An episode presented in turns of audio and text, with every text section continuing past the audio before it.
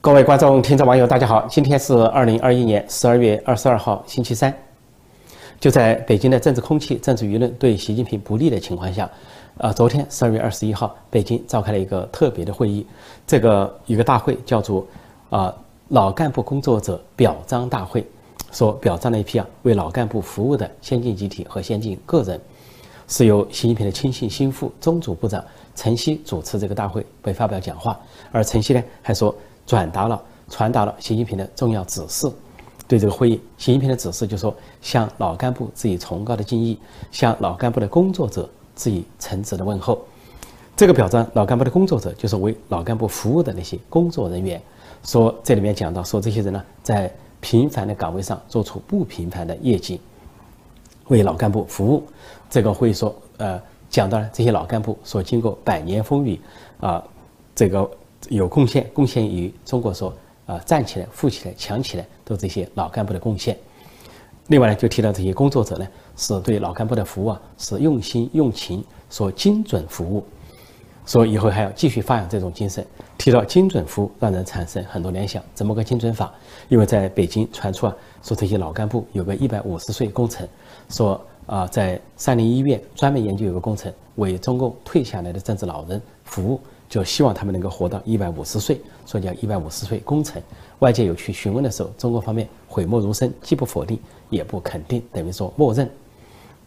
另外，在中国体制内还有一个说法，说这个老干部退休之后，反而呢，中共搞一些特殊服务给他们提供，就包括这个性方面的特殊服务。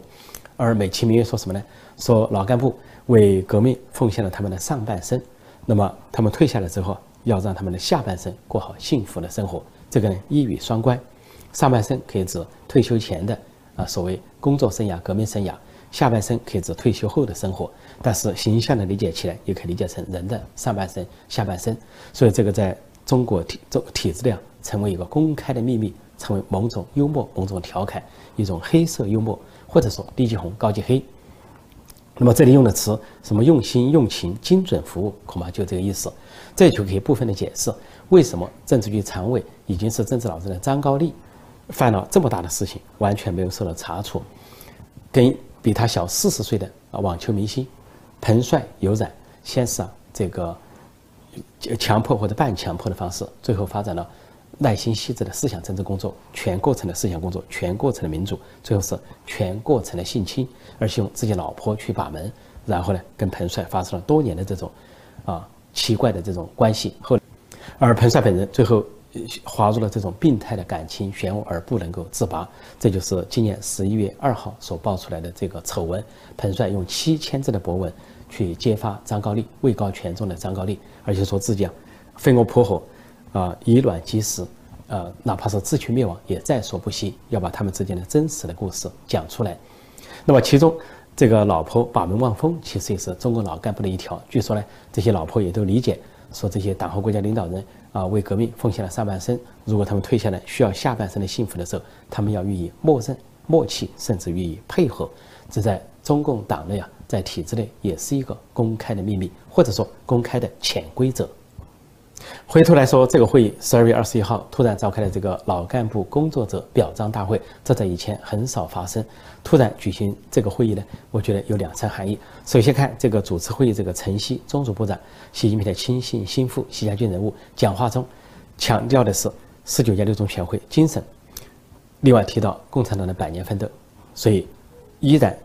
最符合最近的调子，就不提第三份历史决议，因为第三份历史决议让政治老人非常不高兴。另外，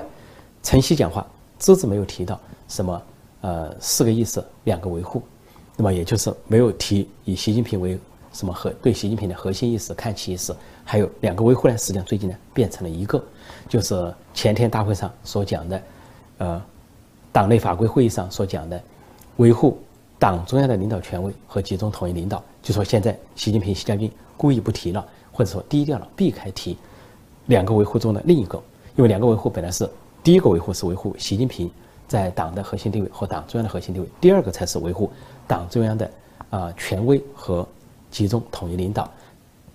那么这段时间的气氛是啊不提习近平这个核心，而提党中央的领导权威或者说党中央的集中统一领导，连四个意思两个维护的发明者王沪宁出台讲话也都是这样，因为前天他在所谓党内法规工作会议上讲话就不提四个意思两个维护，只提一个维护。鉴于习近平仍然控制着宣传部门，中宣部长啊黄坤明是他亲信心腹，网信办主任庄荣文也是他的亲信心腹，在这个时候主动降调啊，不提第三份历史决议，也不提习近平为核心。这显示啊，他惹恼了政治老人，惹恼了党内各派，所以显得呢心虚后怕，就主动降调，主动低调，避而不提，以示呢对其他派系的安抚，或者对政治老人的安抚。另一方面，这个大会，昨天这个大会，所谓老干部工作者表彰大会，它真正的意义，最大的意义，实际上是习近平向老人示好，呃，说的不好听，是向着老人示弱、服软。因为呢，习近平觉得得罪了政治老人，得罪了政治老人的大多数或者是主体，倒过来对他带来了不利。因为他上台以来，一个是搞一派独大，习家军一派独大；再一个搞一人独裁，凌驾于一党之上，破坏集体领导制度，破坏任期制，啊，破坏所谓党内啊民主集中制，这个肯定让党内老人不满。那么最近搞炮制这个十九届六中全会第三份决议，更加是做的太露骨，可以说是啊。即便是按党内的标准来说，就做的太没底线、太无耻。因为这个决议三万多字，说总结中国百年，居然把自己呢放了两万多字，占三分之二多。而且呢，十个坚持里面没有了改革开放，这是政治老人非常计较的事情。念之在之，过去四十多年，这些政治老人就从改革开放中走出来。现在习习近平居然要宣布改革开放是过去式，面向未来没有改革开放，说这就彻底激怒了政治老人。说习近平开这个会啊就是。向老人示好，向老人示弱、示软、服软，甚至有赎罪的意思。因为习近平这么搞下去啊，不要说是连任啊要泡汤，就算是退到期退下来，都有可能受到党内各派的清算或者政治老人的清算，连自己的身家性命都不保。况且他在任期内又做了那么多对政治老人不利的事情，什么监视、监控啊、窃听，对政治老人进行。软禁或者变相的软禁，由此尤其啊，这回十一月中旬啊，传出十九届六中全会前后，习近平不顾一切，为了强行通过这个第三份历史决议，发动了某种软性政变，对政治老人在上海的、北京的政治老人都实行了某种变相的软禁，就是赤裸裸的监控啊，不准他们活动啊，不准人去探望他们，这都是他的亲信心腹王小红所执行这么干的。就在这样的情况下呢，强行的通过了第三份历史决议。但是这个所谓的第三份历史决议啊，政治寿命之短，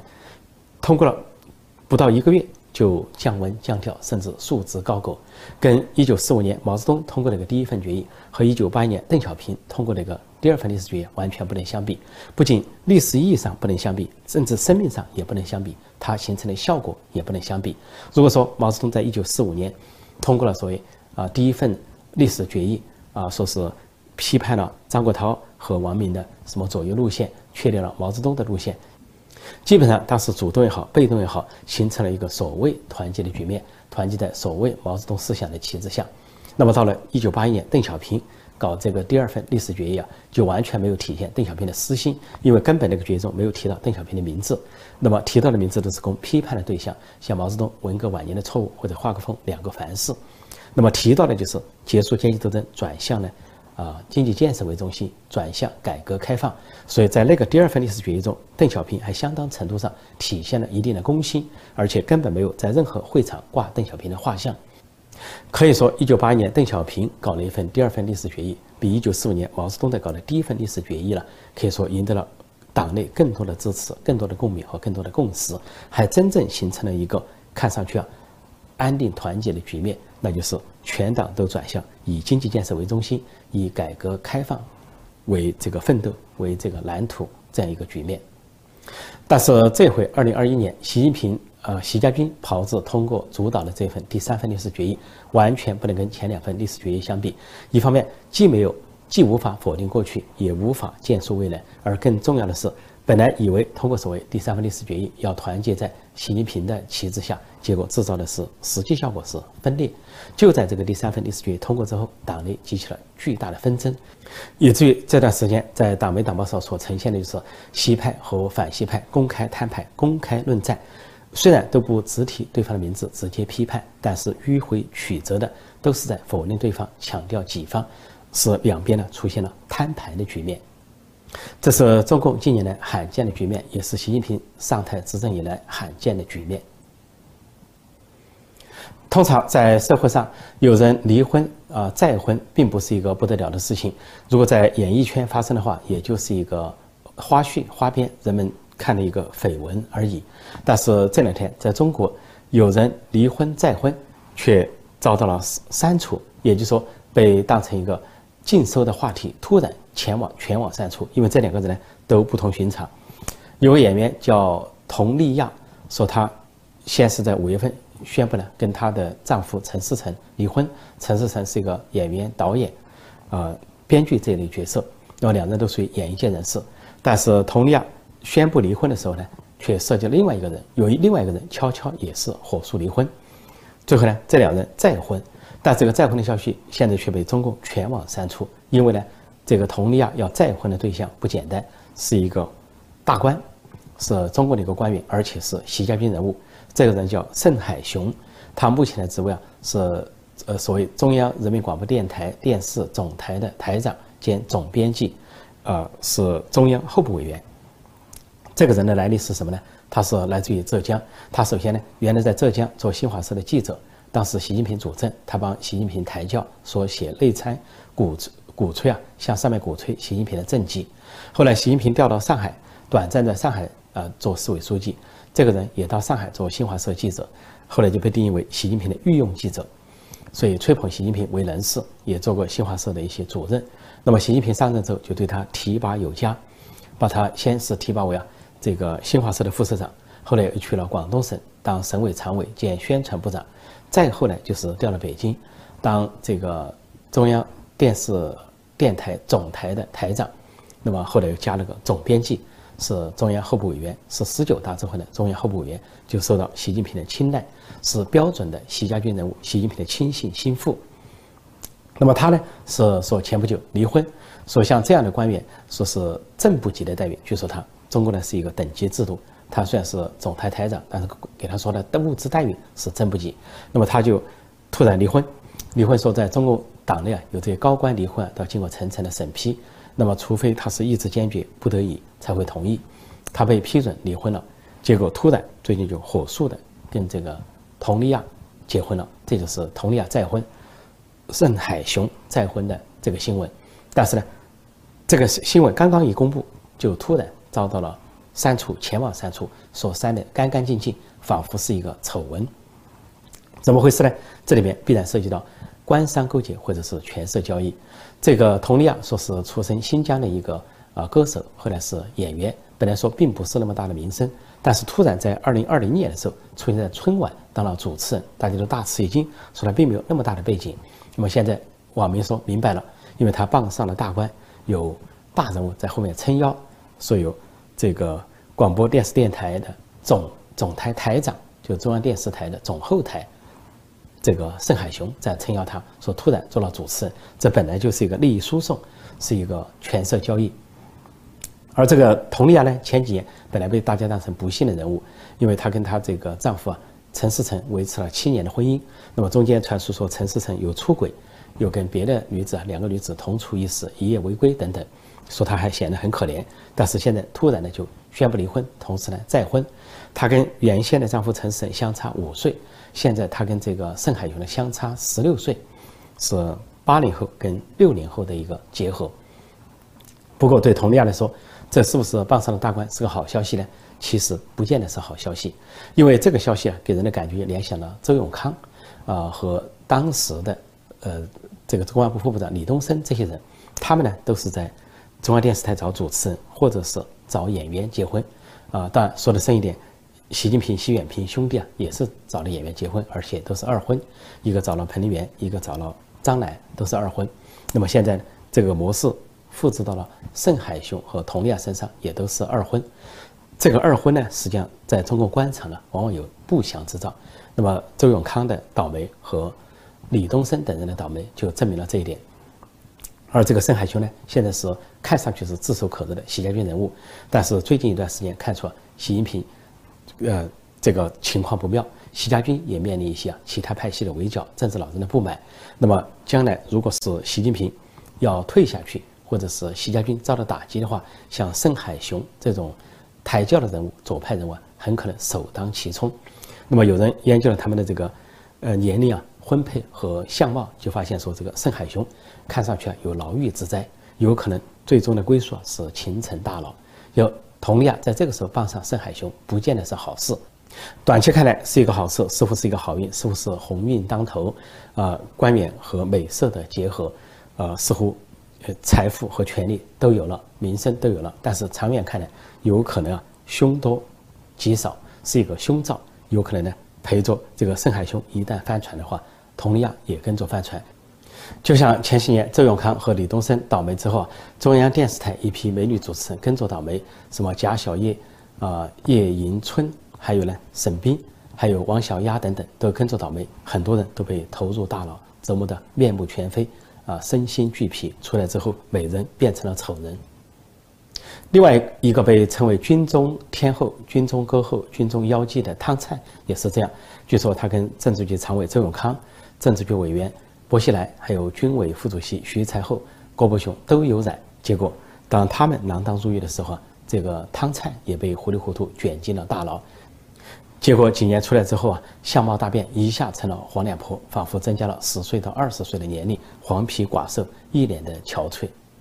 完全看不出当年的美色。那么现在轮到这个佟丽娅，现在傍上盛海雄，但是习近平和习家军正在走下坡路，这个盛海雄可以说前途也是凶多吉少，连带就可以拖累这个佟丽娅。看现在看起来还很光鲜、很亮丽，但是一旦受到拖累。啊，被卷入无妄之灾，就有可能瞬间变成一个黄脸婆。不要说财富一夜消失，连美色都可能一夜消失。大概正是因为现在的习近平和习家军处境不利，走下坡路，再加上有张高丽和彭帅的性丑闻还挂在那里，那么这一回，这个盛海雄和佟丽娅啊，分别的离婚再婚，迅速的离婚，迅速再婚。那么就可能成为一个人们皆谈相议的话题，这反而就给他加速的带来厄运，或者说太早的给他带来厄运，所以他们想保持低调，想藏起来，想遮遮掩掩。那么盛海雄利用自己手中的特权，他是总台台长，那么有可能跟网信办的这个另一个洗家军人物张荣文相勾结，就删除跟佟丽娅和跟他相关的离婚再婚的这个消息。俗话说，躲得个初一，躲不过十五。厄运也是如此，如果厄运要来的话，也是迟早的事。躲这个初一，躲不过十五。如果说有一天厄运降临习家军，降临这个盛海雄头上，那么佟丽娅的厄运也就不期而至。关于北京冬奥会，尽管中共让彭帅在五十多天之后现身，并且首次发声，但是并没有消除国际社会对中国对彭帅安全自由的这个禁锢。那么国际社会更加担。担忧彭帅的健康，就包括，呃，国际女子网球协会主席西蒙所表达的担忧。彭帅的健康不只是他安全和自由，用彭帅亮相显示他很憔悴，黑眼眶，人消瘦，呃，显示受到很大的压力。前后判若两人，似乎呢，昔日的，呃，年轻的、充满朝气的彭帅已经不复存在，而显示了一个给人国际社会不同观感的彭帅。因此呢，这个彭帅笼罩在北京冬奥会上的疑云并没有消除。这个时候，除了国际社会，越来越多的国家外交抵制，呃，北京冬奥会。那么，民间的人权组织也希望运动员方面的抵制。现在终于出现了运动员方面的抵制，那就是美国国家冰球联盟和美国国家的冰球球员协会发表联合声明，说不会参加在二月份在北京举行的冬奥会。当然，他们的提出的理由是疫情，说疫情反弹。啊，这个由于这两年的疫情啊。这个冰球队已经取消或者推迟了很多次的比赛，那么这次用疫情为由也可以说得过去。